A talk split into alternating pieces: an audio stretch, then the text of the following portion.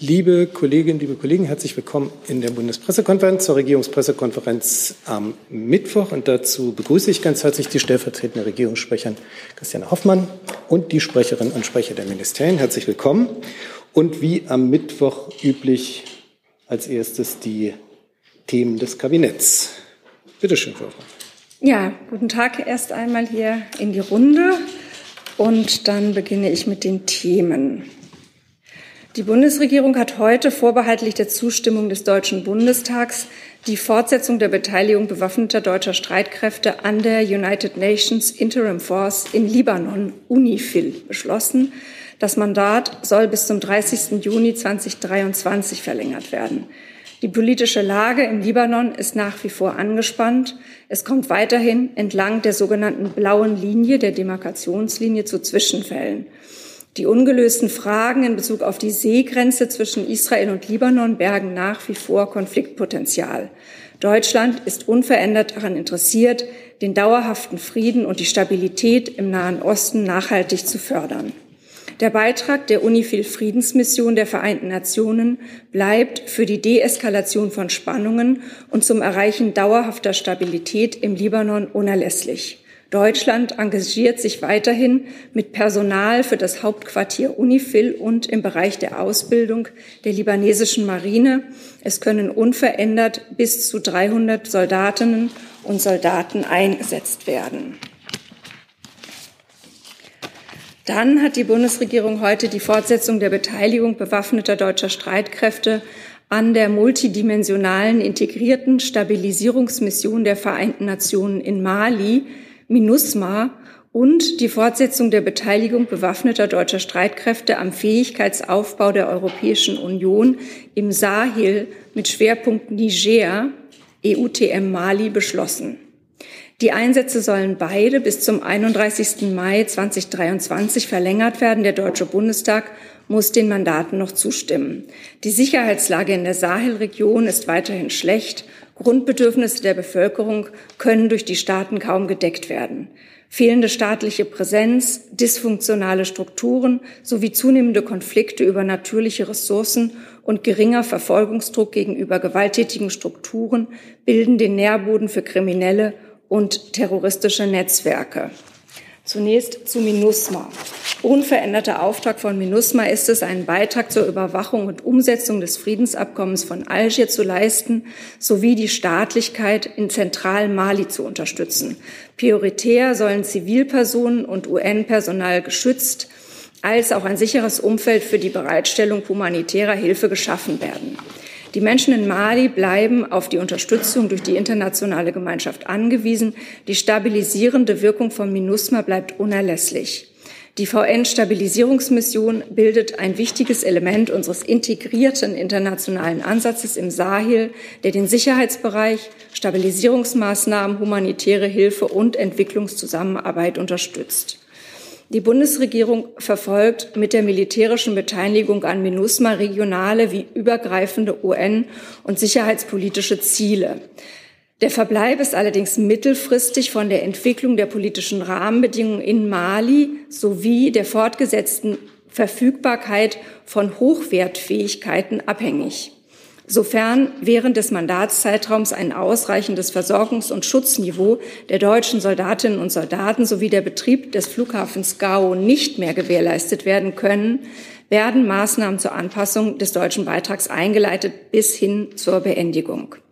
Insgesamt können künftig bis zu 1400, aktuelle Obergrenze war 1100 oder ist 1100, Soldatinnen und Soldaten eingesetzt werden.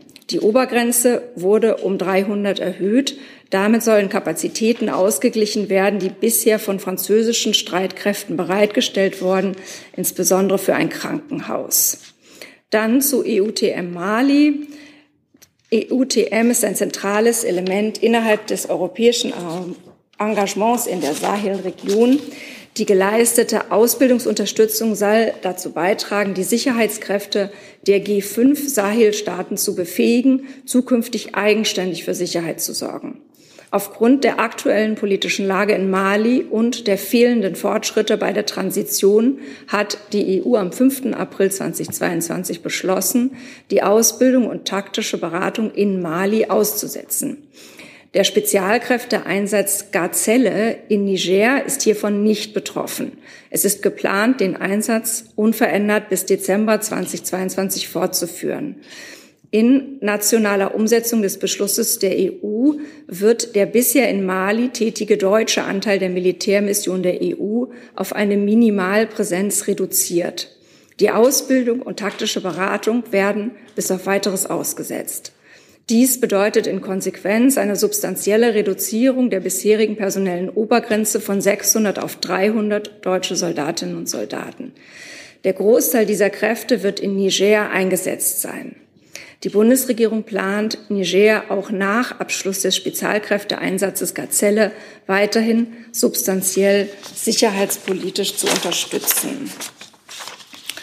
Damit komme ich zum Berufsbildungsbericht.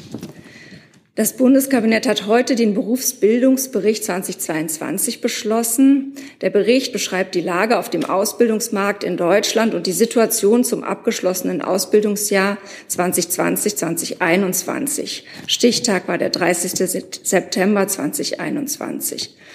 Beleuchtet werden auch langfristige Trends und die Auswirkungen der Corona-Pandemie auf den Ausbildungsmarkt. Folgende Ergebnisse sind hervorzuheben. Nachdem das Ausbildungsgeschehen im ersten Jahr der Corona-Pandemie von merklichen Rückgängen geprägt war, zeigten sich für das Jahr 2021 erste leichte Signale einer Erholung.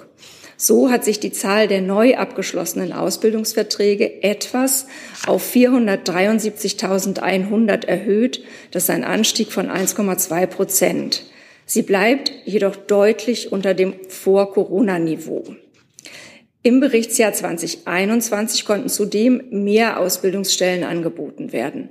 Das Interesse junger Menschen an einer Ausbildung im dualen System blieb im Vergleich zum Vorjahr nahezu unverändert. Sowohl Angebot als auch Nachfrage lang 2021 jedoch noch deutlich unterhalb des Vorpandemieniveaus.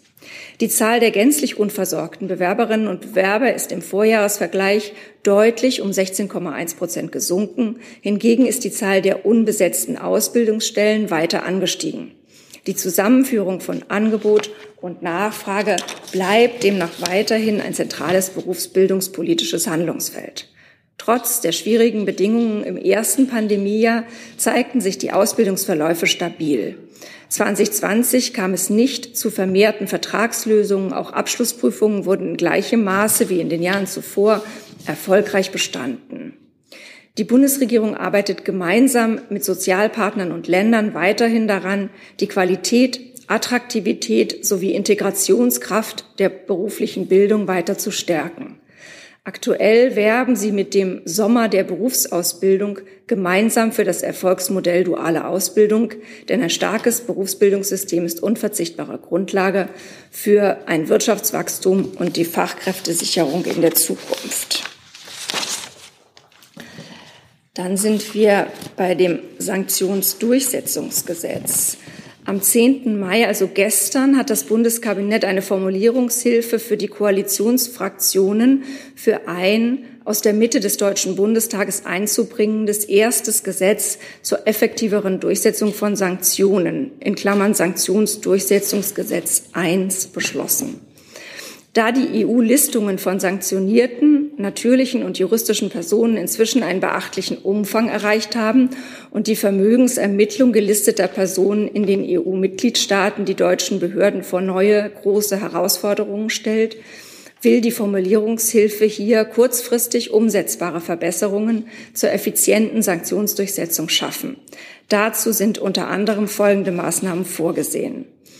Möglichkeit der Vermögensermittlung und der Sicherstellung von Vermögensgegenständen bis zur Aufklärung der Eigentumsverhältnisse, Klarstellung der Zuständigkeit der Landesbehörden für die Anwendung und Durchsetzung außenwirtschaftsrechtlicher Bestimmungen, Erweiterung der Datenübermittlungsbefugnisse beteiligter Behörden, zum Beispiel der Bundesbank an die Zentralstelle für Finanztransaktionsuntersuchungen.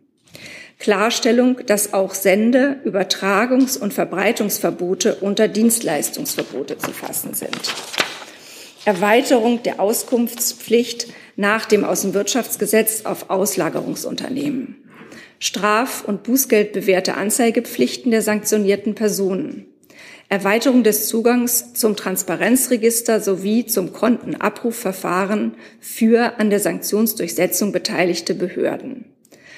Außerdem hat das Bundeskabinett ein Eckpunktepapier von BMF und BMWK zur weiteren Sanktionsdurchsetzung zur Kenntnis genommen, bei dem es um strukturelle Maßnahmen geht, die einer ausführlicheren Vorbereitung bedürfen und die ab Mitte des Jahres umgesetzt werden sollen. Und dann sind wir schließlich bei LNG-Beschleunigungsgesetz. Das Bundeskabinett hat eine vom BMWK vorgelegte Formulierungshilfe für den Entwurf eines LNG-Beschleunigungsgesetzes beschlossen. Das Gesetz soll durch Sonderregelungen Vergabe- und Genehmigungsverfahren beschleunigen um den zügigen Bau und die Inbetriebnahme von LNG-Terminals inklusive der zugehörigen Anbindungsleitungen zu ermöglichen.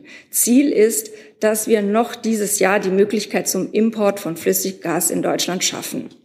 Vor dem Hintergrund des völkerrechtswidrigen Angriffskriegs Russlands auf die Ukraine ist der Bau von LNG-Terminals eine wichtige Maßnahme, um schnellstmöglich unabhängig von russischen Gasimporten zu werden. Das Gesetz zur Beschleunigung des Einsatzes verflüssigten Erdgases dient daher der Sicherung der nationalen Energieversorgung durch die zügige Einbindung verflüssigten Erdgases in das bestehende Fernleitungsnetz. Der Aufbau und die Anmietung von LNG-Importinfrastruktur dienen der kurzfristigen Schaffung von alternativen Importmöglichkeiten für Gas. Gleichzeitig beabsichtigt die Bundesregierung, Importinfrastrukturen für Wasserstoff aufzubauen. Denn mittelfristig wollen wir auf fossile Energieträger verzichten. Der Bund und das Land Niedersachsen haben daher in der vergangenen Woche eine Vereinbarung zum Ausbau der LNG- und Green-Gas-Importinfrastruktur unterzeichnet. Zugleich unterzeichnete Bundesminister Habeck Verträge für die Anmietung von insgesamt vier schwimmenden Flüssiggasterminals. Die Genehmigungen für die LNG-Anlagen sollen bis spätestens zum 31. Dezember 2043 befristet werden. Die Anlagen können über diesen Zeitpunkt hinaus nur betrieben werden, wenn sie für klimaneutralen Wasserstoff und dessen Derivate genutzt werden. Dadurch wird unterstrichen, dass das Ziel der Klimaneutralität spätestens 2045 nicht in Frage steht. Soweit das Kabinett. Hi, hier ist Tyler, ich filme das Ganze. Hier ist Thilo, ich äh, stelle dir die Fragen. Hier ist Hans, ich achte aufs Protokoll und stelle fest, wir sind unter drei. Heimliche Info nur für euch. Gar nicht so heimlich, kann man in den Infos lesen, wie man uns unterstützen kann. Nämlich per PayPal oder Überweisung. Weiter geht's. Genau. Soll ich jetzt auch noch gleich Ja, das, wir machen das gleich. Das ist jetzt ein bisschen viel von hier vorne, aber ähm, Ja, dann haben wir es abgearbeitet. Eine Terminankündigung von Ihnen und dann noch vom Ernährungsministerium. Vielleicht können Sie gleich schon Platz nehmen und Frau Sasse. Ich muss erstmal einen Schluck trinken. Frau Sasse kann auch anfangen. Ah, Ich bin schon bereit. Gut. genau. Am Freitag, dem 13. Mai, wird der Bundeskanzler ab 19 Uhr den Verein Blau-Gelbes Kreuz in Köln besuchen. Der Verein betreibt mit ehrenamtlichen Helferinnen und Helfern ein Spendenlager, von dem aus humanitäre Hilfstransporte für die Bevölkerung in der Ukraine und die Betreuung von Geflüchteten aus der Ukraine in Köln koordiniert werden. Mit dem Besuch möchte sich der Bundeskanzler bei den ehrenamtlichen Helferinnen und Helfern für ihren unermüdlichen Einsatz bedanken und seine Anerkennung für ihre große Hilfsbereitschaft zum Ausdruck bringen. Vor Ort wird der Bundeskanzler auch auf Geflüchtete treffen und sich mit diesen über deren Erfahrungen auf der Flucht und nach der Ankunft in Deutschland austauschen. Dankeschön, Frau Sasse. Danke. Ja, Außenministerin Baerbock wird morgen nach Wangels in Schleswig-Holstein reisen, wo vom 12. bis 14. Mai das Treffen der G7-Außenministerinnen und Außenminister stattfinden wird. Zu diesem Treffen hat Außenministerin Baerbock im Rahmen des deutschen G7-Vorsitzes eingeladen. Im Fokus des Treffens steht natürlich der russische Angriffskrieg gegen die Ukraine und seine Auswirkungen beispielsweise auf die Energie- und Ernährungssicherheit. Weitere Themen sind die Rolle Chinas und die Lage im Indo-Pazifik, Afghanistan, Afrika und die Lage im Nahen Osten sowie der gemeinsame Kampf gegen die Klimakrise und die Corona-Pandemie und ihre Folgen.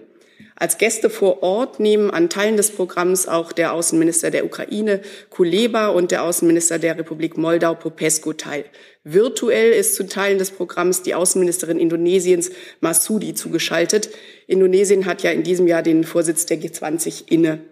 Im Anschluss an das äh, G7-Treffen, über das ich gerade berichtet habe, wird am Samstag und Sonntag in Berlin, ebenfalls auf Einladung von Außenministerin Baerbock und auf Einladung ähm, des NATO-Generalsekretärs Stoltenberg ein informelles Treffen der NATO-Außenministerinnen und Außenminister stattfinden. Dieses informelle Format findet zum ersten Mal statt und soll den bisherigen Rahmen der formellen äh, Treffen äh, bewusst aufbrechen. Es sind unter anderem sehr kleine, vertrauliche ähm, Formate vorgesehen, die eben einen direkten Austausch und ein offenes, unmittelbares Gespräch fördern.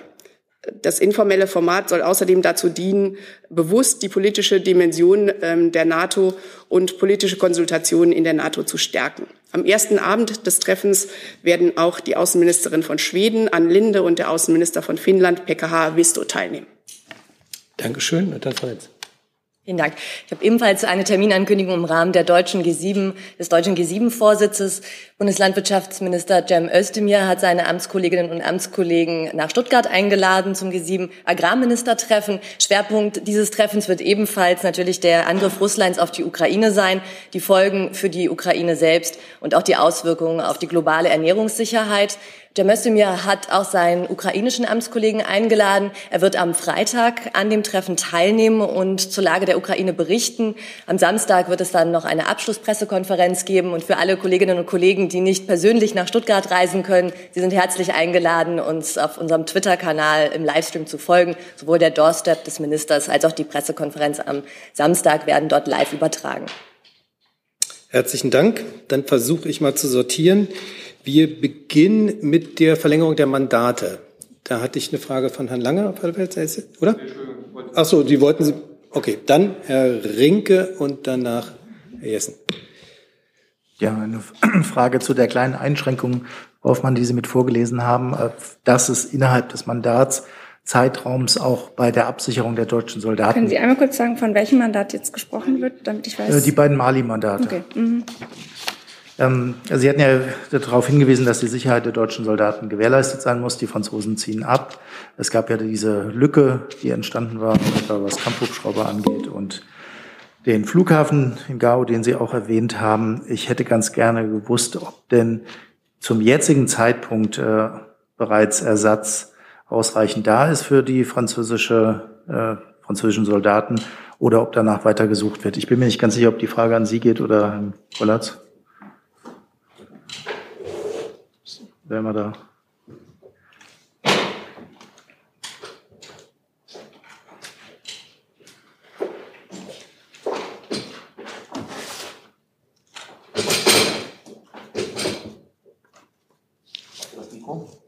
Sie kriegen, bitte. Dankeschön. Der, die Formulierung in den Mandaten, ähm, die jetzt in den Bundestag gehen, spiegelt den aktuellen Stand wider. Es gibt also seitens der Vereinten Nationen hier noch kein Angebot, wie man sich der Sache nähern kann. Darf ich kurz nachfragen? Die Ministerin hatte ja in der vergangenen Woche war das, glaube ich, gesagt, dass es eigentlich eine Voraussetzung für die Längerung der, Verlängerung der Mandate ist. Also warum geht man jetzt diesen Weg, dass man die verlängert, obwohl ähm, die UN noch nicht weitergekommen ist bei dem Ersatz? Was Sie meinen, trifft ja das MINUSMA-Mandat. Die Franzosen werden ja noch eine Zeit drin bleiben und bis dahin haben die UN natürlich auch noch Zeit, ähm, sich um diese Angelegenheit zu kümmern. Herr Jessen? Die erste Frage geht, bezieht sich äh, auf beide Mandate. Ich weiß nicht, ob sie an Frau Hoffmann oder Herrn Kollatz geht. In der Vergangenheit war die Verlängerung der deutschen Mandate ja an Voraussetzungen geknüpft, eben zum Beispiel baldige Wahlen, ähm, Aufklärung von militärischen Verbrechen. Ähm, ist, sind diese Voraussetzungen jetzt geschaffen? Äh, das müsste eigentlich logischerweise so sein, wenn Sie sagen, wir wollen verlängern. Falls sie nicht geschaffen sind, warum wird dann doch verlängert oder soll verlängert werden? Ich glaube, die Frage bezieht sich ja vor allen Dingen auf EUTM Mali und dort wird ja in äh, deutlich veränderter Form verlängert, denn die Ausbildungsmission wird dort ja ausgesetzt, wie ich gesagt habe, und fortgesetzt wird es in Niger und nicht in, in, in Mali selbst. Insofern ist das, sind das, diese Veränderungen tragen auch der veränderten Lage, die Sie ja beschrieben haben, Rechnung. Ähm, wenn ich mich recht entsinne, dann hat die Verteidigungsministerin bei ihrem Besuch in Mali vor äh, etwa vier Wochen explizit gesagt, das, und das bezog sich auf beide Mandate, die Voraussetzungen für eine Verlängerung die seien, dass Wahltermine äh, für die Abhaltung demokratischer Wahlen nicht auf dem St. Nimmerleinstag irgendwann wären, sondern dass man da eine Perspektive haben müsste. Ist diese Perspektive inzwischen da? Wenn nicht, warum empfehlen Sie dann jetzt dennoch eine Verlängerung? Die Worte der Ministerin ähm, ähm kann ich so bestätigen. Für EUTM ist das ja eindeutig auch ähm, so ähm, eingeflossen in das Mandat, wie Frau Hoffmann das eben dargestellt hat. Die Hauptsorgen in Mali bleiben, der Transitionsprozess stockt, der russische Einfluss nimmt zu und auch die Berichte über Menschenrechtsverletzungen ähm, der malischen Streitkräfte und das auch noch in Zusammenwirken mit russischen Sicherheitskräften ähm, sind die Hauptsorgen. Das ist so. Für EUTM äh, wird deswegen sofort die Ausbildung eingestellt. Es bleibt nur eine Rumpfbesatzung in Mali. Das hat die Ministerin ja auch deutlich gemacht und äh, festgestellt, dass die Ausbildung in Mali einzustellen ist. Für ähm, die unser Engagement im Rahmen der UN bestehen natürlich ähm, jenseits der aktuellen Lage vor Ort auch noch Verpflichtungen äh, gegenüber ähm, unserer, unserem Bündnis und äh, den Vereinten Nationen. Und ähm, hier ist die Lage also deutlich komplexer äh, und das jetzige Mandat spiegelt diese Komplexität nieder. Entschuldigung, wenn ich, äh, die Frage ist nicht beantwortet. Gibt es, und auch die Außenministerin hatte sich entsprechend geäußert, sie hatte gesagt, Verlängerung sei nur möglich, wenn demokratische Wahlen sozusagen konkret absehbar seien in Mali. Ist das gegeben? Gibt es einen solchen Zeitpunkt, eine solche Perspektive? Oder verzichten Sie mit dem jetzigen Beschluss auf dieses Kriterium? Nein, tun wir nicht. Für MINUSMA gilt, dass MINUSMA auch derzeit ein Stabilitätsanker in der Region ist ähm, und mit ähm, der Absicht der Vereinten Nationen verbunden ist, dass man weiterhin dieses Engagement aufrechterhalten will, solange es Aussicht auf Erfolg haben könnte. Herr Jung? Ja, ähm, vom Auswärtigen Amt. Warum ist für die Ministerin äh, die, die demokratischen Wahlen in Mali keine Bedingung mehr, wie sie ja selbst auch monatelang immer gesagt hat und dasselbe gerne vom BMZ. BMZ hat ja auch gesagt, es gibt nur weitere Entwicklungshilfe für Mali, äh, wenn es Wahlen gibt. Warum haben beide Ministerinnen äh, jetzt dieser Verlängerung zugestimmt? Also zum einen gibt mir das, glaube ich, Gelegenheit, das Ganze noch mal äh, ein bisschen einzuordnen. Sie haben ja auf die verschiedenen Reisen äh, schon Bezug gen genommen und es ist so, dass die Bundesregierung insgesamt sich in den vergangenen Wochen und Monaten durch Reisen in die Region ein sehr umfassendes Bild gemacht hat von der Lage und die ist eben, wie die Kollegen auch schon ausgeführt haben, sehr komplex. Die lässt sich nicht einfach runterbrechen auf die Tatsache, dass demokratische Wahlen bisher nicht stattgefunden haben. Auch dazu, insbesondere zu diesem konkreten Punkt, hat sich die Außenministerin ja ganz gezielt auch mit dem Staatspräsidenten Malis auf ihrer Reise ausgetauscht. Es geht darum, dass die Lage insgesamt komplex ist bei der Verlängerung dieser beiden Mandate, um die es geht, EUTM und MINUSMA. Es geht darum, dass diese äh, Mandate und äh, die dahinterstehenden Missionen unterschiedliche Zielsetzungen haben und diese Ziele, die hinter diesen oder die mit den Missionen verfolgt werden, die sind weiterhin aktuell. Es geht unter anderem um die Stabilisierung beim, äh, beim MINUSMA. Es geht darum, äh, dass äh, staatliche Strukturen fehlen, dass der Konflikt um Ressourcen ähm, äh, auch durch die Folgen des Klimawandels in der Region ähm, immer mehr zunimmt. Ähm, und es geht natürlich auch darum, dass durch den Abzug äh, äh, Frankreichs in, Mali ähm, eine gewisse Sicherheitslücke entstehen wird, mit der, mit der wir umgehen wollen, die wir weiterhin ähm, Soldaten vor Ort haben. Und all diese Aspekte sind natürlich im Vorfeld äh, dieser Mandate, wie sie heute im Kabinett beschlossen wurden, abgewogen worden. Und ähm, da kann ich Ihnen versichern, dass, äh, dass es da nicht ausschließlich um die Verschiebung der demokratischen Wahlen, äh, des, äh, des Wahlprozesses in Mali ging. Das ist ja im Übrigen auch ein Aspekt, um den sich die Regionalorganisation ECOWAS sehr entschieden bemüht und den, äh, zu dem sie auch mit der malischen Regierung im Gespräch ist. Aber all diese Aspekte ähm, sind eben Teil eines Gesamtkomplexes und dieser Gesamtkomplex hat in der Abwägung dazu geführt, dass wir bei EUTM und beim MINUSMA die entsprechenden Entscheidungen heute als Kabinett getroffen haben.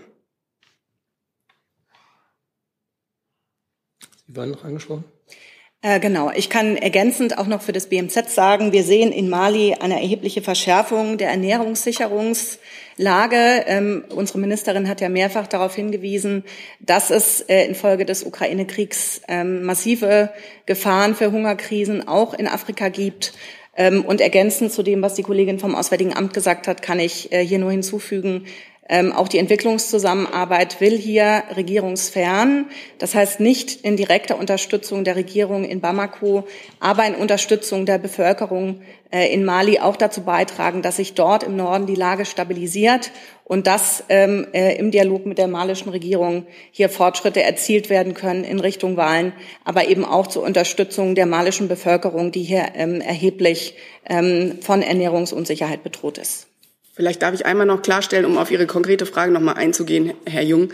Ähm, es geht ja letztlich, ähm, wenn Sie äh, auf demokratischen ähm, die Demokratie in Mali abzielen, geht es ja um die Zusammenarbeit vor allem im Rahmen von EUTM Mali. Ich habe ja geschildert, ähm, dass MINUSMA andere Ziele verfolgt und gerade vor dem Hintergrund, dass die Regierung in Mali nicht so agiert, wie wir ähm, das äh, gefordert haben und auch weiterhin verlangen, haben wir ja äh, das Mandat im Rahmen von EUTM oder das Mandat von EUTM jetzt angepasst. Das ist ja einer der Gründe, wie Frau Hoffmann eben vorgetragen hat. Also wir ziehen da durchaus Konsequenzen und lassen, äh, lassen ähm, das nicht einfach so geschehen.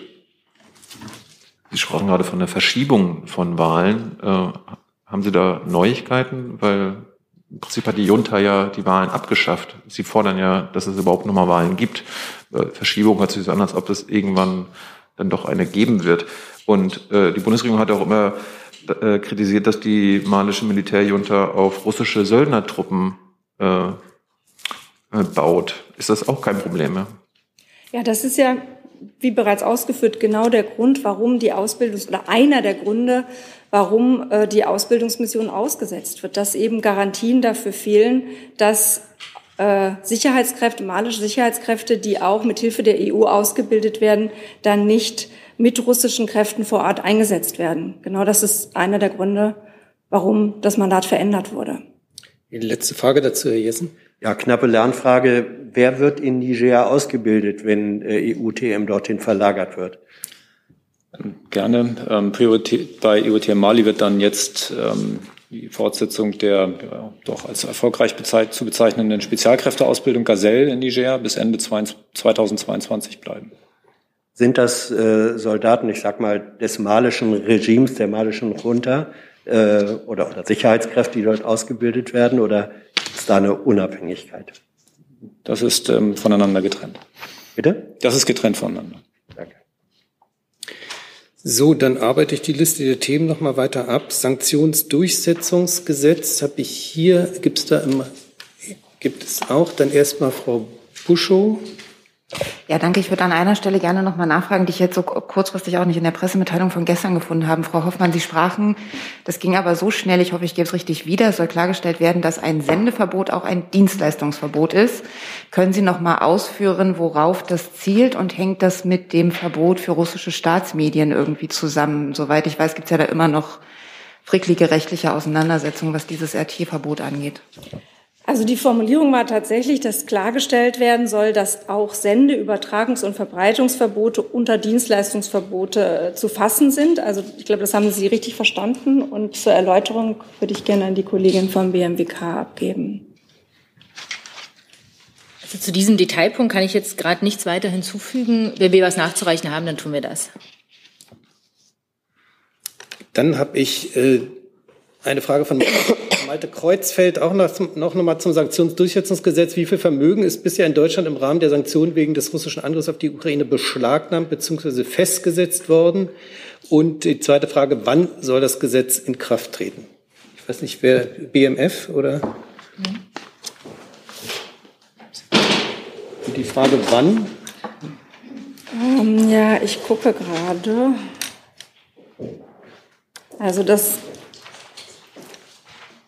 glaube nicht, dass es schon einen Termin gibt, da das ja aus dem Parlament dann eingebracht werden wird. Aber wenn wir dann einen Zeitrahmen haben, dann würde ich den nachreichen. Aber ich glaube, das liegt nicht bei uns, das liegt im Grunde beim Parlament. Nochmal als BMF die Frage nach den Höhe der festgesetzten Güte? Ähm, zu den festgesetzten äh, Vermögenswerten hatten wir hier schon äh, wiederholt äh, ausgeführt. Ähm, da muss man ähm, unterscheiden. Ein Kollege des äh, BMWK hatte dazu ja schon mal detailliert hier ähm, äh, Ausführungen gemacht. Äh, die Werte ähm, schwanken auch durchaus. Deshalb würde ich hier davon absehen, hier jetzt den aktuellen Stand mitzuteilen, den ich hier jetzt auch aktuell nicht vorliegen habe. Vielleicht können Sie das nachreichen? Wenn ich was nachreichen kann, mache ich das gern. Das wäre gut. Ähm, jetzt dazu noch weitere Fragen. Das ist nicht der Fall. Dann habe ich jetzt auch hier online noch eine Frage zum Berufsbildungsbericht. Ich will bloß ehrlich gesagt verhindern, dass Herr Kollatz jetzt gleich wieder wegwandert, weil den brauche ich dann noch mal. Ähm, ich mache meinen Platz jetzt nicht frei. Ne? Gut, also dann versuchen wir es mal. Ähm, Jörg Ratsch von der DPA fragt, was ist geplant, um das sogenannte Passungsproblem zwischen unbesetzten Lehrstellen und Bewerbern, die keine Stelle finden, anzugehen? Und wie weit ist man da mit der im Koalitionsvertrag angekündigten Ausbildungsgarantie? Und er richtet die Frage ans BMAS, aber Sie können es natürlich auch beantworten. Na, das fürchte ich, kann ich nicht. Ich glaube, das wäre dann doch bei der Kollegin. Dann müssen wir doch noch mal. Ich brauche Sie, wie gesagt, dann noch mal. Ich laufe nicht weg. Danke.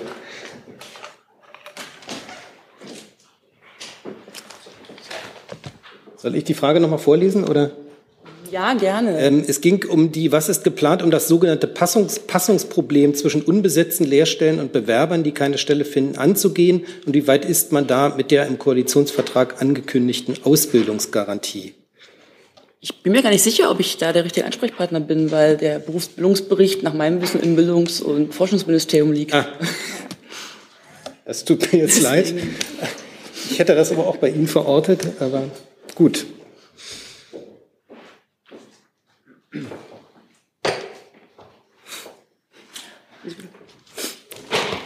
Ja, vielen Dank äh, für die Frage. Das Thema Passung äh, gehen wir auf vielfältige Weise an, ähm, zum Beispiel indem wir im Sommer der Berufsausbildung äh, vielfältig über Möglichkeiten informieren. Ähm, es geht ja auch gerade darum, dass die jungen Menschen häufig erst einmal erkennen, welche Talente ähm, sie haben, welche Berufe zu ihnen passen könnten. Wir haben dafür auch das sogenannte Berufe-Navi zur Verfügung. Das ist ein Tool, bei dem ähm, die Menschen ja sich selber sozusagen äh, testen können, welcher Beruf passt zu mir.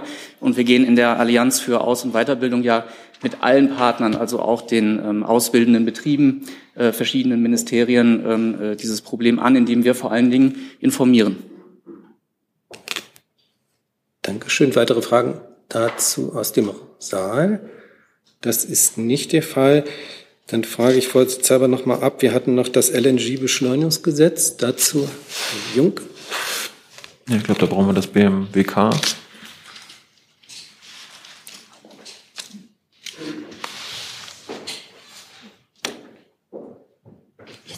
Frau Einhorn, ähm, Frau Hoffmann hatte schon gesagt, dass ähm, die Anlagen bis 2043 genehmigt werden. Ähm, der, der Clou ist ja, dass es um den Import von fossilem Gas geht.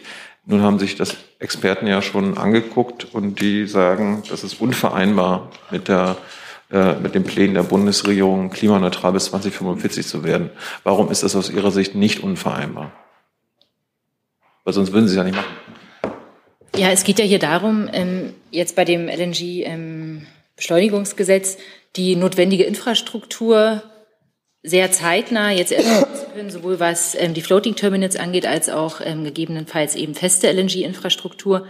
Und da ist es einfach so, dass ähm, vor allem jetzt auch was die, was die festen Terminals angeht, man ja jetzt erstmal sehen muss, die müssen genehmigt werden, gebaut werden, bis die in Betrieb gehen, werden doch ähm, zwei, drei Jahre vergehen und dann äh, gibt's halt eine gewisse Dauer, die Terminals betrieben werden. Und deshalb ist das jetzt als Maximaldatum genannt, ähm, was ja nicht heißt, dass das dann ähm, ausgereizt werden muss. Aber weil man die Zeitläufe eben so ja dann auch ähm, sehen muss und realisieren muss, wie lange dann auch so ein Terminal laufen kann, wie lange es dauert, dass so ein Terminal steht, ist es jetzt zu diesem Datum gekommen. Aber ich meine, so Investments müssen sich ja refinanzieren und darum sind wahrscheinlich diese Daten notwendig. Aber ich habe jetzt nicht verstanden, ob äh, der Import von flüssigem Gas, der bis 2043 äh, garantiert wird, ähm, dann auch mit den Klimazielen Ihres Ministers, Ihrer Bundesregierung, äh, nämlich 2045 Klimaneutralität vereinbar ist. Also es wird ja nicht der Import flüssigen Gases garantiert, sondern es wird nur gesagt, dass Anlagen, die jetzt mit dieser Sondergenehmigung gebaut werden, maximal so lange betrieben werden können. Es ändert sich ja nichts an den Klimazielen und auch nicht an den Vorgaben und ähm, nicht an den Vorgaben, wie viel CO2 einzusparen ist und auch nicht daran natürlich, dass wir schon jetzt anfangen, auf grünen Wasserstoff umzustellen, beziehungsweise das ganz fest im Blick haben und dort ja dann gegebenenfalls auch diese Anlagen ähm, weiter genutzt werden können, um dann eben mit Wasserstoff betrieben werden zu können. Herr Delfs. Ja, Frau ein und zwei äh, oder, oder eine, eine Verständnisfrage nochmal zu dem Gesetz oder besser gesagt eine Formulierungshilfe ist, bedeutet das jetzt zum Beispiel, dass die äh, Umweltverträglichkeitsprüfung dann nicht mehr stattfindet und dass auch so Umweltverbände wie zum Beispiel die, die Deutsche Umwelthilfe nicht mehr dagegen klagen können, weil das war ja einer der Hauptgründe eigentlich immer, warum solche Projekte sich äh, zeitlich verzögert haben. Also es ändert sich materiell, das haben wir auch in unserer Pressemitteilung ganz klar gesagt, nichts. Also sozusagen, es ändert sich nichts an den materiellen, an den inhaltlichen Vorgaben, die solche Terminals einhalten müssen. Aber es werden halt die Verfahren beschleunigt. Und es werden da, wie wir das ja auch aufgeführt haben, ähm, dafür Sorge getragen, dass im Rahmen des EU-Rechts, was auch solche Ausnahmegenehmigungen vorsieht, ähm, hier davon Gebrauch gemacht wird, dass Verfahren beschleunigt werden. Ähm, ich kann vielleicht noch verweisen auf eine Pressemitteilung aus Niedersachsen ähm, gestern. Die haben sich dort auch schon mal geäußert ähm, zu der Frage, wie jetzt dennoch natürlich Umweltstandards weiterhin eingehalten werden und ähm, mit Blick auf die dortigen Tiere, vor allem auch den Schweinswall eben, wie das, wie das dann auch in Zukunft laufen wird und natürlich auch in Zukunft dort die Vorgaben eingehalten werden. Darf ich noch eine Nachfrage? Ähm, äh, wird das jetzt, also wird das jetzt eigentlich noch ein eigenes Gesetz werden oder bleibt oder oder reicht diese Formulierungshilfe? Also eine rein eine reine Wissensfrage. Also die Formulierungshilfe soll jetzt eingebracht werden oder wird eingebracht ja. durch die Fraktion der Regierungskoalition und läuft dann ganz normal weiter im parlamentarischen Verfahren. Und Herr Jessen. Das Ganze soll dann ein LNG-Beschleunigungsgesetz werden. Und Herr Jessen.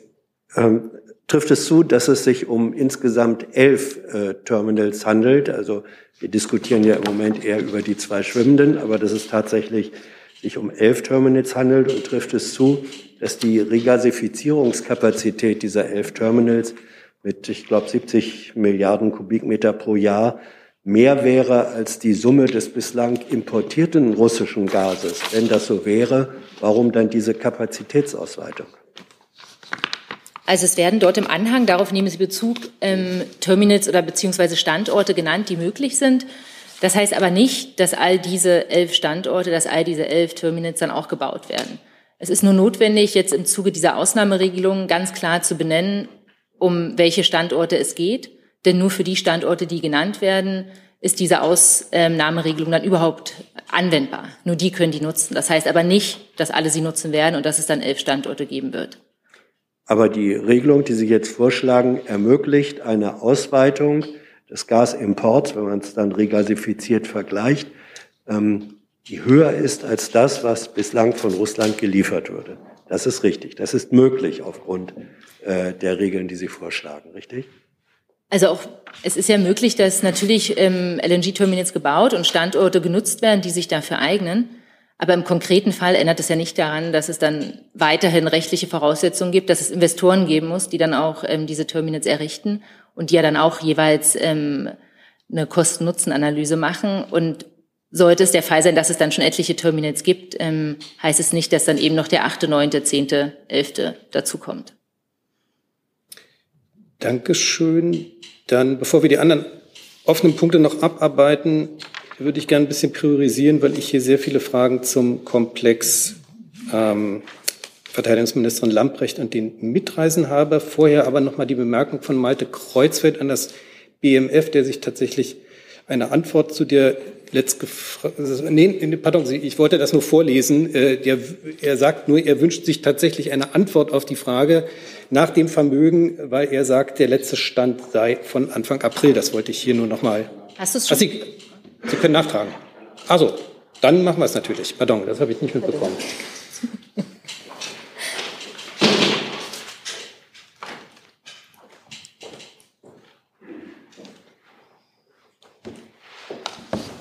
Umso besser.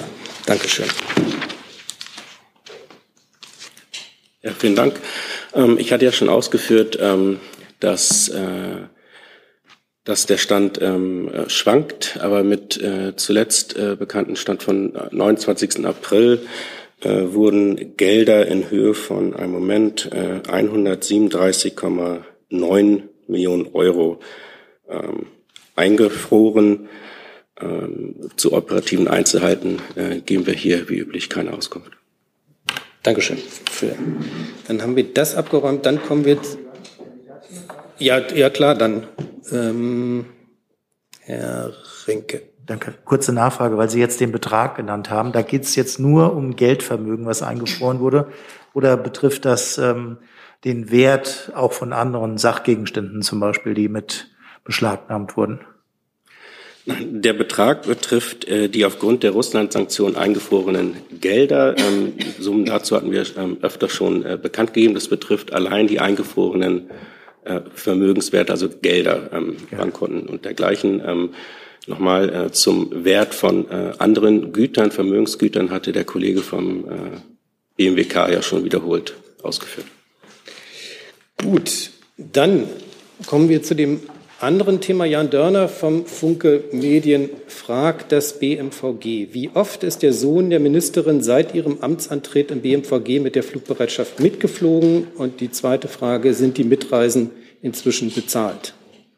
Zum ersten Punkt einmal am 13.04. und ähm, die Kostenregelung wurde zu Beginn der Reise ähm, und der Reiseplanungen eindeutig festgelegt. Die Kostenübernahmeerklärung der Ministerin liegt vor. Ob die Rechnung jetzt schon ähm, heute vorliegt oder nicht, kann ich im Moment nicht sagen. Da schließt sich die Frage, ich will Sie nicht unterdrücken. Alexander Kissler fragt äh, nochmal nach, ähm, den Medien war zu entnehmen, diese Erstattung, also die, der sei noch gar nicht erfolgt. Was stimmt denn nun? Einzelne Medienkommentare kann ich hier ähm, nicht analysieren. Fest steht, dass von Beginn der Reiseplanung sowohl die Mitreise des Sohnes als auch die Übernahmeerklärung der Ministerin vorlag. Herr Dörner hat noch zwei weitere Fragen. Wer hat das am 13. April in dem Helikopter entstandene Foto gemacht? Und äh, als Zusatz ist aus Sicherheitsgründen bedenklich, das Innere des Helikopters zu veröffentlichen. Vielleicht die letzte Frage zuerst. Das ist unbedenklich. Ähm, das Fotografieren von einem ähm, Hubschrauber diesen Typs, der handelsüblich ist und der keine militärischen Sondereinrichtungen beinhaltet, ähm, ist völlig unbedenklich. Generell ist es so, dass äh, immer der Dienststellenleiter, die Dienststellenleiterin oder die Kommandantin, der Kommandant eines äh, Militärgeräts festlegt, wie es sich vor Ort mit der Erlaubnis zum Fotografieren erhält. Sie werden ja auch verfolgt haben, dass von diversen Reisen ähm, nicht nur unserer Ministerin, auch aus militärischen äh, Einrichtungen und Transportmitteln heraus durchaus es ermöglicht wird, ähm, Bilder zu machen. Und so verhält es sich eben auch in diesem Fall, wenn auch in diesem Fall, und das ist dann eben die Frage eins, ähm, eine presseöffentliche Teilnahme nicht möglich war, weil der Verband, der besucht wurde, strenge Geheimhaltung unterliegt. Und deswegen äh, kann ich auch nicht sagen, da ich nicht dabei war, wer das Foto gemacht hat. Herr Kollege. Ja, Michael Bauchmüller, Süddeutsche. Ach. Ähm, meine Frage geht auch ans BMJ. Ähm,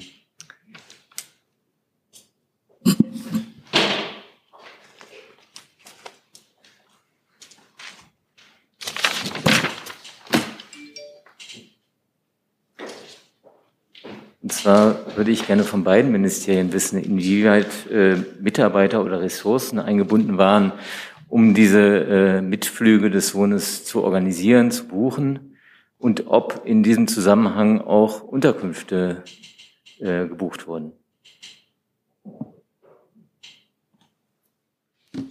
Ja, äh, vielen Dank. Also ähm, wie ja äh, schon bekannt ist, äh, kam es in der Amtszeit von Bundesministerin Lambrecht in ihrer Eigenschaft als Bundesministerin der Justiz insgesamt zu sieben Auslandsreisen, bei denen sie von ihrem Sohn begleitet wurde. Die äh, Kosten, die dadurch für den Sohn entstanden sind, wurden separat abgerechnet und von Frau Ministerin Lambrecht auch beglichen. Für den Anteil des Entschuldigung, das war nicht die Frage. Die Frage war, ob das Ministerium Ressourcen bereitgestellt hat für die Buchung. Ähm, ähm, wie genau diese Ressourcen ausgesehen haben sollten, äh, kann ich mir jetzt nicht vorstellen. Aber sozusagen, falls es dazu was äh, nachzureichen gibt von den operativen Details von äh, Reisebuchungen, die dann anschließend korrekt bezahlt werden, dann werden wir das selbstverständlich tun. Also die Ministerin hat ein Büro, das für Sie im dienstlichen Zusammenhang die Buchung übernimmt. In diesem Fall, der vorliegt, kann ich Ihnen sagen, dass der Ziel des Fluges dass der Truppenbesuch der Ministerin beim Bataillon für elektronische Kampfführung in Ladelund war. Der Flug erfolgte vom BMVG aus, Dienstsitz ähm, in Berlin zum Ort Ladelund. Dort gibt es einen geeigneten Hubschrauberlandeplatz für den Truppenbesuch. Es erfolgte dann kein Weiterflug nach Sylt und kein Rückflug nach Berlin. Der Sohn nahm nicht am äh, Truppenbesuch teil und auch der anschließende Teil der Reise Richtung Sylt erfolgte rein privat inklusive Unterkunft. Herr Bauchmüller? Ganz kurz Zusatz. Äh, das heißt aus Ihrer Antwort, Herr Hosemann, schließe ich, dass keine Unterkünfte oder Hotelübernachtung oder ähnliches irgendwann im Zusammenhang mit diesen sieben Reisen gebucht wurden? Ähm, das habe ich so nicht gesagt. Ich habe äh, darauf hingewiesen, dass äh, soweit äh, äh, sozusagen Kosten entstanden sind, die abgerechnet und privat beglichen wurden. Wie genau der Buchungsvorgang war, das bringe ich gerne in Erfahrung, soweit sich das rekonstruieren lässt. Ja, danke. Herr Jessen? Frage an äh, Frau Hoffmann. Ähm, hier wird ja ein Muster erkennbar. Ich glaube, ins sieben oder äh, Mitreisen insgesamt, auch wenn das rechtlich alles in Ordnung war, äh, teilt die Bundesregierung, speziell der Bundeskanzler, die Sorge, dass ähm, alleine durch die Möglichkeit der Mitreise, auch wenn sie rechtlich nicht beanstandbar ist, ähm, dass dieses geeignet ist, in der öffentlichen Diskussion das Ansehen der Bundesregierung zu beeinträchtigen. Diese Diskussion wird ja geführt. Ich möchte zu dem ganzen Vorgang nur sagen, dass der Bundeskanzler mit äh, der Verteidigungsministerin eng und vertrauensvoll zusammenarbeitet und ähm, zu weiterem möchte ich mich da nicht äußern. Ich frage dennoch nach, gibt es innerhalb der Bundesregierung, äh, das kann ja auch eben andere Ressorts äh, betreffen, gibt es eine Diskussion darüber, wann vor allem in politisch sensiblen Situationen man von solchen Möglichkeiten, auch wenn sie rechtlich zulässig sind, Gebrauch macht oder es lieber sein lassen sollte. Gibt es eine solche Diskussion im Kabinett? Ich wüsste das nicht, aber da sind dann auch die anderen Ressorts gefragt, wenn jemand von einer solchen Diskussion zu berichten hätte. Ich kann vielleicht unterstützen, indem ich den Hinweis wiedergebe, den ich gerade bekommen habe. Die Ministerin hat sich dazu gerade im Mittagsmagazin des Öffentlich-Rechtlichen geäußert. Vielleicht schauen Sie da mal rein. Mhm. Frank Buchwald vom CDF fragt, die Welt schreibt, das BMVG habe telefonisch mit rechtlichen Schritten gedroht, falls ungünstig berichtet werde. Können Sie das bestätigen? Plant die Ministerin entsprechende Schritte? Dazu liegen mir keinerlei Erkenntnisse vor. Herr Jung? Ähm, mir war jetzt noch nicht klar geworden, warum der Sohn überhaupt im Hubschrauber mitfliegen muss, weil man ja auch mit dem Zug nach Sylt kommt. Also die Mitnahme wird durch die Anforderungsberechtigten geregelt. Die ähm, sind anforderungsberechtigt und dürfen bestimmen, ähm, wer mitfliegen soll. Die ähm, Verfahren dazu sind eindeutig auch rechtlich geregelt. Die wurden alle eingehalten. Das ist ja auch inzwischen ähm, so anerkannt. Und äh, nach diesen Bestimmungen war die Reise so möglich. Aber es ist ja, die Luftbereitschaft ist ja kein Ferienflieger, darum ähm, ist ja der Eindruck, der herrscht, dass die Ministerin ihrem Sohn aber ein Erlebnis bieten wollte. Aber dafür ist das, ist das ja nicht da. Ähm, vielleicht müsste das mal ausgeräumt werden. Und die, der Kollege hat ja vorhin schon gefragt, wer denn diese Fotos gemacht hat, mit denen er dann auf Instagram gepostet hat und quasi die Privilegien zu, zu, zur Schau gestellt hat. Kann, können Sie dann ausschließen, dass die Ministerin diese Fotos gemacht hat? Entscheidend ist, dass dem Steuerzahler, der Steuerzahlerin, dem Bund kein zusätzlicher keine zusätzliche Belastung entsteht, keine zusätzlichen Kosten entstehen. Deswegen ist ja auch geregelt, wie Kosten getragen werden und gedeckelt werden. Ähm, und das ist alles ähm, eingehalten worden. Ähm, zu der Frage der, der Fotografie verstehe ich im Moment nicht, wo die Relevanz ist. Naja, wenn die, wenn die Ministerin selbst von ihrem Sohn Fotos macht, die er dann öffentlich zur Schau stellt und damit mit seinen Privilegien protzt, dann könnte man ja eine gewisse Instinktlosigkeit der Ministerin unterstellen. Also zunächst mal hat der Sohn das veröffentlicht und damit liegt die Verantwortung bei ihm. Weitere Fragen zu dem Thema? Das ist nicht der Fall. Dann komme ich zur Ukraine im weitesten Sinne. Herr Jordans, dann Herr Rinke. Ja, guten Tag. Ähm, ist wahrscheinlich eine Frage ans BMWK. Ähm, es betrifft die äh, verringerten Gaslieferungen aus Russland ähm, durch die Ukraine. Da würde ich gerne fragen, ob es da schon irgendwelche Auswirkungen auf die Gasversorgung in Deutschland äh, gibt oder ob die Bundesregierung da irgendwelche befürchtet, wenn also bis zu 25 oder 33, je nachdem, wem man glaubt, Prozent weniger durch diese Pipelines läuft. Das fragt Martina Herzog von dpa auch und sie fügt hinzu, können Sie schon sagen, was sich daraus für Verbraucher und Gaspreise ergeben könnte? Ja, vielen Dank für die Fragen. Ähm, ich kann Ihnen sagen, wir beobachten die Lage und auch die aktuellen Entwicklungen hier ganz genau. Auch das Krisenteam Gas und die Fernleitungsnetzbetreiber beobachten die Lage bereits. Und wichtig ist zu sagen, die Versorgungssicherheit in Deutschland ist aktuell weiter gewährleistet. Die Bundesnetzagentur hat sich auch in ihrem heutigen täglichen Lagebericht bereits ähm, zu der neuen Lage geäußert. Das ist seit circa einer halben Stunde online. Ähm, daraus kann ich auch kurz was zitieren, da das dann auch ähm, die Frage der Kollegin beantwortet. Ähm, die Bundesnetzagentur beobachtet also mögliche Auswirkungen der Reduktion der Gastransite über die Ukraine für Deutschland und Europa sehr genau. Die Gasversorgung in Deutschland ist stabil und die Versorgungssicherheit ist weiterhin gewährleistet. Die Gasmengen, die über die Ukraine in Weithaus nach Deutschland fließen, gehen in der Folge der Reduzierung der Transite gegenüber gestern um gut 25 Prozent zurück. Diese Mengen werden allerdings aktuell durch höhere Flüsse, insbesondere aus Norwegen und aus den Niederlanden, ausgeglichen. Und jetzt zur Frage der Preise. Ein nennenswerter Anstieg der Großhandelspreise ist aktuell nicht zu verzeichnen. Und mit Blick auf die ähm, Füllstände ist es so, dass diese ja seit geraumer Zeit, jetzt schon seit Wochen kontinuierlich ansteigen. Die Gasspeicher ähm, werden kontinuierlich gefüllt. Und aktuell ähm, liegt der Füllstand bei circa 38,6 Prozent. Also auch hier haben wir einen weiteren Anstieg zu verzeichnen. Nachfrage. Ähm, wenn man also das russische Gas einfach so durch höhere Flüsse aus ähm, Norwegen und den Niederlanden ausgleichen könnte, wären ja viele Probleme gelöst. Aber das kann ja, geht ja nicht, äh, jedenfalls auf Dauer. Überlegt denn die Bundesregierung äh, zumindest temporär die Nord Stream 2 Pipeline zu aktivieren, um diesen Engpass durch die Ukraine äh, auszugleichen? Also die Flüsse aus Norwegen und aus den Niederlanden, die haben wir auch in den vergangenen Wochen schon angepasst und im Austausch eben mit diesen Partnern erhöhen können. Ähm, Nord Stream 2 ist nach dem russischen Angriffskrieg gegen die Ukraine ähm, wirklich gestorben und da denkt jetzt keiner daran, hierauf auszuweichen. Martina Herzog fragt aber auch nochmal nach, ähm, äh, weil sie ihre Frage nicht beantwortet sieht, denn sie meinte, was, was perspektivisch sozusagen passiert. Es geht hier um die Erwartungen für die Zukunft. Also eine ähnliche ja, Zielrichtung wie die von ich kann nur berichten, was heute Fakt ist und was heute Stand ist, aber ich kann jetzt nicht zukünftige Preise prognostizieren. Das geht leider nicht. Weitere Fragen zu dem dazu, Herr Rinke? Herr Pokage auch dazu? Dann ist Herr Rinke. Ja, Frau Einhorn, ich hätte ganz gern zu den ähm, Folgen ähm, für andere betroffene EU-Länder gefragt. Gibt es da Gespräche mit diesen Ländern, wie die äh, angesichts äh, geringerer Mengen, die sie erhalten, über Deutschland mitversorgt werden können? Also Sie können davon ausgehen, dass wir kontinuierlich im Austausch sind mit unseren europäischen Nachbarn, insbesondere eben zur Gaslage, auch zu denen, die mit uns verbunden sind ähm, über, über Gasleitungen und äh, die dieser Gastransfer über die Ukraine auch betrifft.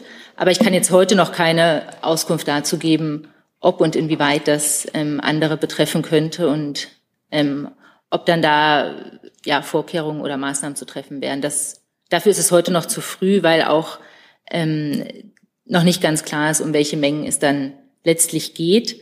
Ähm, es gibt aber auch auf EU-Ebene eine ähm, Koordinationsgruppe, die Gas, Gas Coordination Group, die sich ähm, auch um diese Themen kümmert und die dann die EU selbst auch einberuft, wenn es dort Fragen gibt, die zu klären sind. Herr Bukak hat dazu. Ja, vielen Dank. Ähm, durch die äh, jetzt verringerte, ähm, durch den verringerten Gasfluss ähm, der äh, Leitung, über die wir jetzt sprechen, ähm, dauerhaft ausgleichen kann man ja ähm, mit Norwegen und den Niederlanden nicht. Wie gesagt, der Kollege schon sagte, dass ähm, da hätten wir ja viele andere Probleme auch nicht. Was bedeutet denn dieser verringerte Gasfluss jetzt für die ähm, für die Einspeicherungen, die wir für den nächsten Winter planen? Das sollen ja mindestens 90 Prozent sein. Ähm, ist das ist das dadurch jetzt gefährdet oder ist es überhaupt kein Problem aus Ihrer Sicht? Also ich kann ja nur sagen, was heute ist. Ne, gestern hat sich diese Situation oder heute ähm, eingestellt. Jetzt gibt es den Lagebericht der Bundesnetzagentur, der sagt, die Gas, die Füllstände ähm, steigen bisher weiter und es gibt aktuell auch keinen Anlass, ähm, jetzt die Versorgungssicherheit in Deutschland gefährdet zu sehen. Das ist sie nicht. Was jetzt morgen passiert oder in einer Woche, ähm, da ist ja noch unklar, ne, wie sich das mit den Gasflüssen jetzt auch weiterentwickelt. Insofern können wir daraus jetzt noch keine konkreten Rückschlüsse ziehen für die Zukunft. Aber es ist ja so, dass der Großteil des Gases, das in Deutschland ankommt, aus Russland über Nord Stream 1 läuft, dass das unser Hauptversorgungsweg ist ähm, und dass es hier eben um eine andere Leitung geht und insofern ohnehin schon die Menge an Gas dort ähm, nicht diejenige ist, die uns jetzt hauptsächlich in Deutschland versorgt. Äh, dazu noch eine kurze Nachfrage, vielleicht mal andersrum gefragt. Ähm, es, es, es, wird ja Berechnungen geben, wie die 90 Prozent im Winter erreicht werden könnten und unter welchen Umständen sie erreichbar sind und unter welchen Umständen nicht. Inwiefern ist denn das, was jetzt fehlt, in dieser Berechnung mit drin? Also es ist ja so, dass wir seit Wochen, dass äh, Minister Habeck seit Wochen dabei ist, die ganzen Gasflüsse zu diversifizieren, ähm, die Lieferländer zu diversifizieren das spielt mit rein ähm, die LNG-Infrastruktur, die wir aufbauen wollen in Deutschland. Da geht es ja genau darum, um, um unabhängig zu werden vom russischen Gas und hier ähm, auch auf alle Eventualitäten vorbereitet zu sein und dennoch eben den nächsten Winter und die zu, also gut zu überstehen und die, die Gasspeicher zu füllen. Insofern laufen ja alle Bemühungen, die wir seit Wochen betreiben, ähm, darauf hin, dass genau in solchen Fällen jetzt wir dennoch genug Gas ähm, für die Versorgung zur Verfügung haben. Eine etwas allgemein erhaltenere Frage von Herrn Helmut Lorscheid. Ist die Ankündigung der Außenministerin, die Öl- und Gasimporte aus Russland für immer, jetzt zitiert, auf Null zu fahren, innerhalb der Bundesregierung abgesprochen? Wie gedenkt die Bundesregierung, neue Abhängigkeiten in der Energiepolitik zu verhindern? Weiß nicht. Ja, also es ist ja bekannt, dass das Ziel der Bundesregierung ist, von fossilen Importen aus Russland unabhängig zu werden und dass äh, die Unabhängigkeit oder dass ein Embargo von Kohle bereits innerhalb der EU beschlossen ist und äh, eine weitere Sanktion, die Öl betrifft, dort im Moment intensiv verhandelt wird. Und weiteres kann ich dazu im Moment nicht sagen. Dazu auch, Herr Kollege? Und eine Nachfrage ans BMWK. Wenn Sie sagen, ein Viertel, sagt die Bundesnetzagentur, der Lieferungen über die Ukraine sind jetzt, laufen jetzt nicht mehr. Was heißt das denn insgesamt? Also wie viel Prozent der deutschen Gaslieferungen sind das, die dann ausfallen? Wenn wir das schon so genau beziffern können, dann würden wir das nachreichen. Ich glaube, man kann auch vielleicht nicht ganz sicher sagen, dass diese 25 Prozent dauerhaft ausfallen. Das hat meine Kollegin ja auch gesagt, dass es im Moment schwer prognostiz äh, zu prognostizieren ist. Aber grundsätzlich geht die Bundesregierung eigentlich erstmal davon aus, dass die zugesagten Mengen geliefert werden. Herr Rinke nochmal. Ja, nochmal eine äh, Frage an Frau Sasser, auch zu dieser eben gestellten Frage, ob man die Importe auf Null reduziert. Äh, da würde mich auch interessieren, ob das ähm, eine in der Bundesregierung abgestimmte Position ist. Ja, ich kann da vielleicht einfach nur noch mal das aufgreifen, was Frau Hoffmann gerade schon auf, ausgeführt hat. Insgesamt ist es ja äh, die Position der Bundesregierung, die Abhängigkeit äh, von fossilen Energieträgern äh, aus Russland ähm, zu äh, reduzieren. Und äh, diese, dieses langfristige Ziel hat die Ministerin äh, gestern noch mal deutlich gemacht, als sie, äh, als sie in Kiew diese Worte gewählt hat. Es geht also letztlich darum, unsere Abhängigkeit von fossilen Energieträgern aus Russland auf Null zu reduzieren. Herr Pokaga nochmal. Ja, tatsächlich ähm, als. Ist es? Nee, eins, eins, zwei. Das schaffe ich nicht. Dankeschön. Ähm, ähm, weil Frau Hoffmann gerade gesagt hat, ähm, ist es ja nicht sicher, ähm, ob da nicht bald doch wieder was kommt. Ähm, man muss jetzt aber doch eigentlich davon ausgehen, dass also dass das schon eine Weile, so, dass, dass das eine Weile so bleibt. Oder haben Sie andere Informationen beziehungsweise was macht Sie sicher, dass das bald wieder geliefert wird? Nee, das habe ich ganz bestimmt nicht gesagt, dass ich da irgendwelche gesicherten Informationen hätte, sondern dass ich es nur für verfrüht halte, jetzt schon mittel- und langfristig ganz klare Prognosen zu machen darüber, was kommt und was nicht kommt. So. Aber na, ganz sicher, es, kein, es gibt keine sichere Prognose dazu jetzt im Moment. Gibt es weitere Fragen zu diesem Komplex Gas? Erstmal Bitte? Mal nochmal äh, das BMWK fragen. Gibt es denn in den Verträgen mit äh, Russland einen Passus, der sagt, wenn nicht über die eine, dann über den anderen Weg? Also ist Russland verpflichtet, das Gas zu ersetzen, wenn es nicht durch diese Pipeline fließt? Die Verträge machen ja nicht wir, sondern die Unternehmen. Insofern kann ich dazu leider keine Auskunft geben. Weitere Fragen zum Thema Ukraine im weitesten Sinne? Dann habe ich hier mehrere, ein neues Thema und mehrere Fragen von ähm, Kollegen erst im arabischen Raum. Ich fasse die mal zusammen, unter anderem von Erbil Basai, Nachrichtenagentur Anadolu und von den Kollegen von Al Jazeera und Herrn Aisch. Und zwar geht es um den Tod einer Kollegin, die Reporterin Shirin Abu Akle von Al Jazeera wurde durch Schüsse israelischer Soldaten mit scharfer Munition getötet. Wie bewertet die Bundesregierung diesen Fall und wird die Regierung das mit der israelischen Regierung besprechen? Ja, ich übernehme das äh, gerne und wir haben die Berichte natürlich äh, zur Kenntnis genommen und diese Berichte sind absolut erschütternd ähm, für die Bundesregierung. Der Schutz äh, von Presse, Pressevertreterinnen und Vertretern ist aus unserer Sicht ein elementarer Bestandteil von Rechtsstaatlichkeit und dazu gehört natürlich auch sicherzustellen, dass Medienvertreterinnen und Vertreter aus Konfliktsituationen berichten können und damit ihren wichtigen Beitrag auch leisten können. Ähm, wir gehen davon aus und erwarten, dass der Tod ähm, der Betroffenen natürlich umfassend und zügig jetzt aufgeklärt wird und die Verantwortlichen äh, zur Rechenschaft gezogen werden. Gleichzeitig möchte ich noch mal auch zum Ausdruck bringen, dass wir natürlich ein tief empfundenes Mitgefühl mit den Angehörigen, Freunden und Familien äh, des Opfers haben und dem äh, verwundeten, verletzten Journalisten, der bei diesem Vorfall ähm, eben verletzt wurde. Äh, diesem Journalisten wünschen wir eine baldige und vollständige Genesung. Danke dafür. Gibt es weitere Fragen, Herr Jung? Wie soll denn, wenn sich das als wahr herausstellt, äh, israelische Armee zur Rechenschaft gezogen werden? Weil das ist ja die Kritik von Menschenrechtsorganisationen seit Jahrzehnten.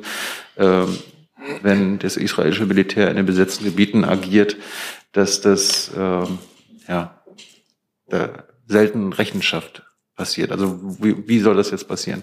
Ja, die Frage haben Sie ja schon in, im Zusammenhang hier ähm, oder in anderem Zusammenhang ähm, wiederholt schon in der Vergangenheit gestellt, Herr Jung.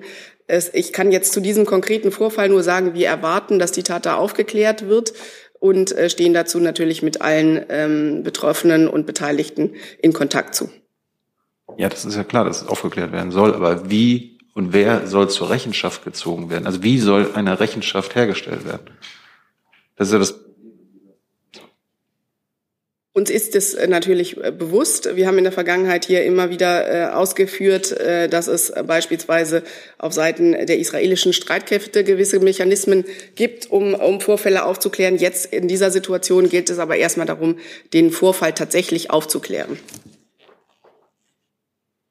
Weitere Fragen? Das ist nicht der Fall. Dann habe ich auf meiner Liste noch eine Frage, die habe ich letztes Jahr vergessen, betrifft dann doch wieder die Ukraine von Gesine Denker von Shimbun, äh, Yomiuri Shimbun, japanische Tageszeitung.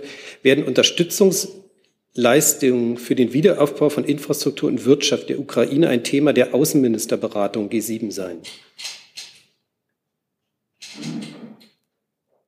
Es wird bei dem äh, Treffen der G7-Außenministerinnen und Außenminister um ähm, den russischen Angriffskrieg und seine Auswirkungen gehen. Das habe ich ähm, eingangs geschildert. Das, da geht es um Energiefragen, Ernährungssicherheitsfragen. Die Fragen eines Wiederaufbaus stehen jetzt nicht konkret auf der Tagesordnung. Das wird aber in den kommenden Wochen und Monaten sicherlich der Fall werden. Dankeschön. Dazu? Nee, nee, das war noch ein zusätzliches. Ähm, dann neues Thema, da hatte ich auf alle Fälle Herrn Lange. Ja, danke. Das ist eine Frage an Frau, Frau Hoffmann und Herrn Gülde. Und zwar geht es um den Corona-Expertinnenrat und den Corona-Krisenstab. Da hätte ich gerne gewusst, ob diese beiden Gremien noch tagen und äh, ob sie vor dem Hintergrund der sich abflachenden Corona-Pandemie in Zukunft noch gebraucht werden. Danke. Also es ist so, äh, dass es unterschiedlich ist für die beiden Gremien, nach denen Sie gefragt haben. Die bisherige Struktur des Corona-Krisenstabs im Kanzleramt wird aufgelöst. Ähm, das äh, möge nicht missverstanden werden. Es ist natürlich völlig klar, dass die Pandemie nicht vorbei ist, sondern weiterhin andauert. Aber wir sind mittlerweile in einer ganz anderen Situation, was Infektion und äh, im Impf Impfung angeht als im vergangenen Herbst. Ähm, deshalb hat die Bundesregierung entschieden, dass die Aufgaben des Corona-Krisenstabes jetzt künftig in den üblichen Arbeitsstrukturen der Bundesregierung bearbeitet werden, auch im Bundeskanzleramt. Ähm, was den Expertinnenrat angeht, ähm, äh, tagt er weiter und ist gerade dabei, eine Empfehlung oder eine Stellungnahme zur Vorbereitung auf die Situation im Herbst und Winter zu erarbeiten. Ich weiß nicht, ob das BMG noch ergänzen kann. Das, damit ist eigentlich schon alles gesagt, genau. Und noch eine kurze Nachfrage. Bitte? Das heißt also, Herr Breuer wendet sich jetzt zum Beispiel anderen, seinen anderen Aufgaben wieder zu. Als Leiter des Krisen, ehemaliger Leiter des Krisenstabes, oder? Ja, gute Frage. Ich denke ja. Wir würden es aber noch mal ähm, genau. Aber jedenfalls nicht mehr in, in dieser Funktion wird wird er dort nicht mehr im, äh, im Kanzleramt tagen. Ja. Weitere Fragen dazu? Dann neues Thema, Herr Kollege. Külasch ist mein Name, ich schreibe für Hürriyet. Herr Kall, hatte ich eine Frage an Sie, nämlich zwei Rechtsanwälte haben heute bei Ihnen also einen Antrag abgegeben für die Aufhebung von PKK-Verbot. Wie ist der Prozedur? Wie geht es weiter? Und an Frau Hoffmann vielleicht die gleiche Frage. Was heißt die gleiche, ähnliche Frage? Was hält, was hält die Bundesregierung von der Aufhebung eines PKK-Verbot? Ja, ich kann für das Bundesinnenministerium sagen, dass äh, dieses PKK-Verbot beziehungsweise die Einstufung der PKK als extremistische und terroristische Organisation ähm, so besteht und von der deutschen Rechtsprechung, von den deutschen Gerichten vielfach bestätigt worden sind. Und daran äh, gibt es derzeit nichts zu ändern. Ja, ich glaube. Ja, uns sind diese Stellungnahmen bekannt, aber wie gesagt, die PKK ist als extremistische und terroristische Organisation eingestuft. Das haben Gerichte vielfach bestätigt. Dazu gab es äh, viele Verfahren in Deutschland. Und das Bundesinnenministerium sieht keinen Anlass äh, derzeit äh, daran etwas zu ändern. Ja, ich habe dem nichts hinzuzufügen. Dann habe ich hier eine Frage noch ans Verkehrsministerium.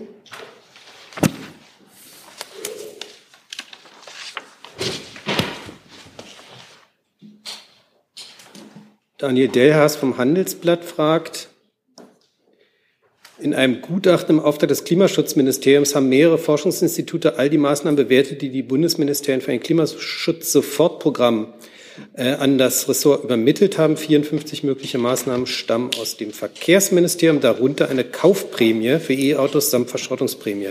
Warum sagt Minister Wissing, der Vorschlag sei nicht von ihm? Wurden die Vorschläge des Ministeriums ohne Wissen des Ministers an das Klimaschutzministerium übermittelt?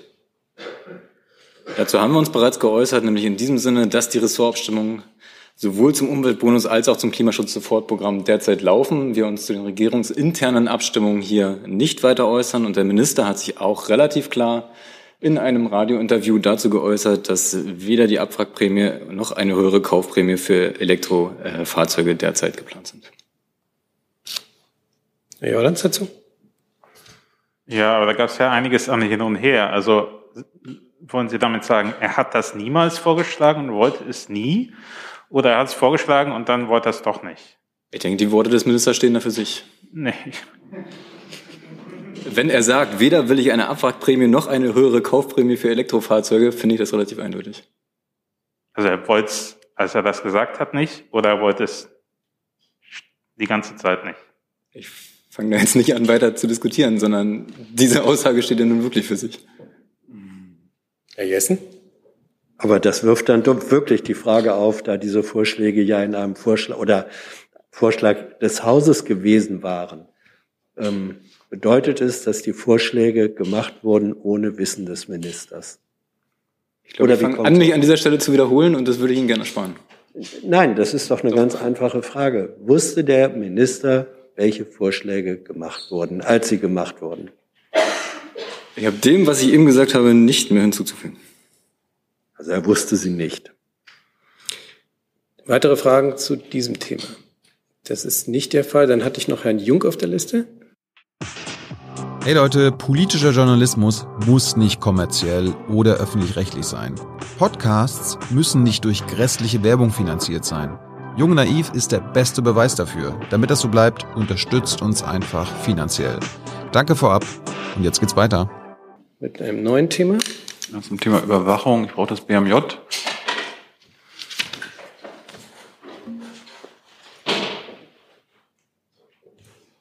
Und auch das BMI. Und dann würde ich ehrlich gesagt mit Blick auf die Uhrzeit langsam zum Ende kommen. Geht schnell. Ähm, Herr Buschmann hatte sich ja schon ähm, zum Aus der Vorratsdatenspeicherung geäußert äh, und in Sachen Überwachung der Bürger.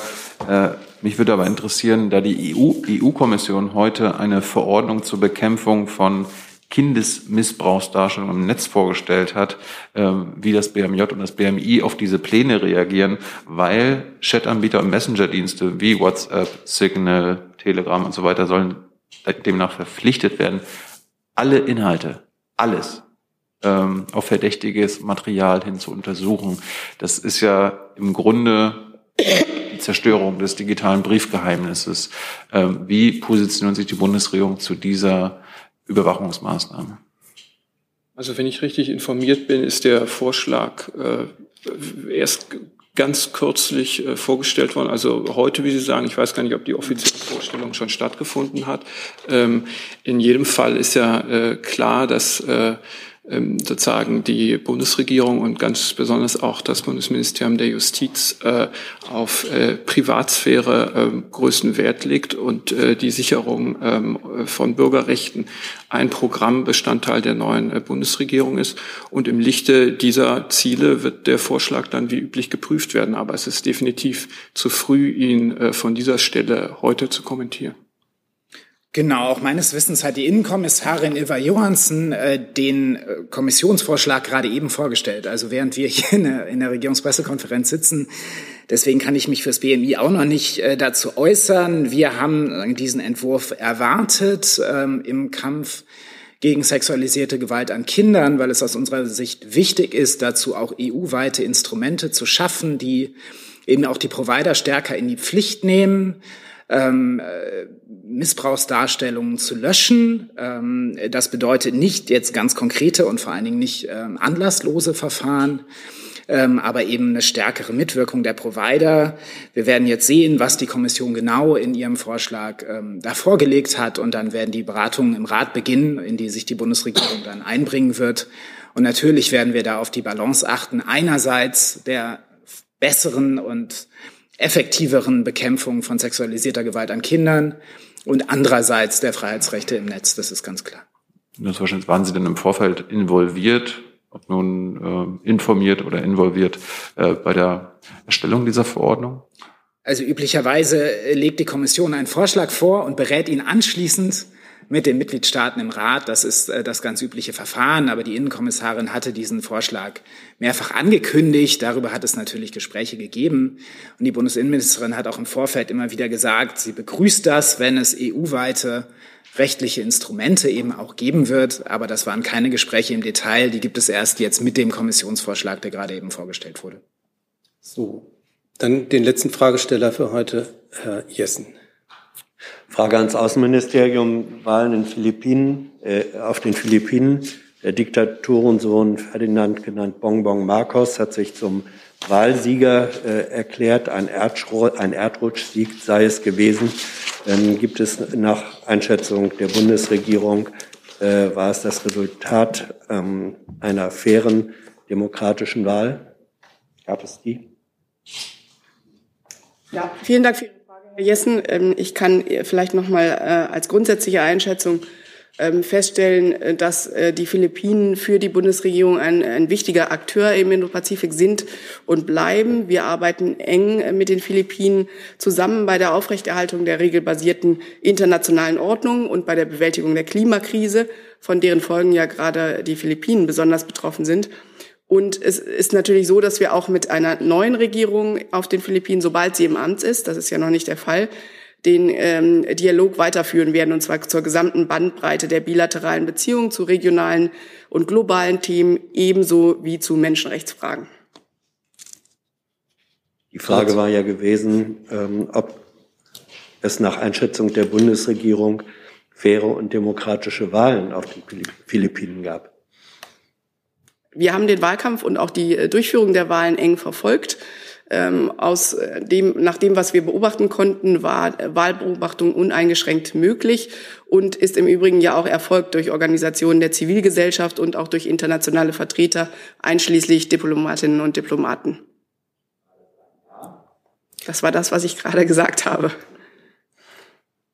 Dann sehe ich keine weiteren Fragen. Wir sind durch. Das war ein ziemlicher Ritt durch die Themen. Ich hoffe, ich habe das hier alles halbwegs gut sortiert. Dankeschön für die Mitarbeit.